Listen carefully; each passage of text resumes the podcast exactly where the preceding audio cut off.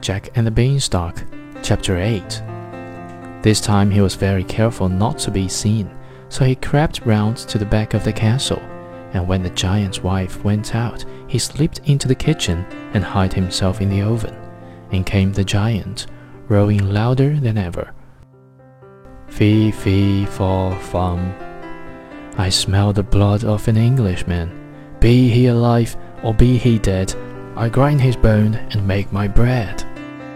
But the giantess was quite sure that she had not seen the little boy that morning, and after grumbling a great deal, the giant sat down to breakfast of a whole roasted sheep.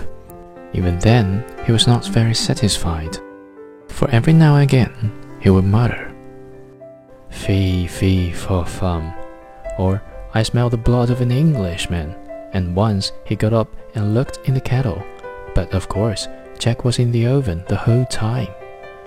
When the giant had finished eating, he called out, Wife, bring me the golden harp.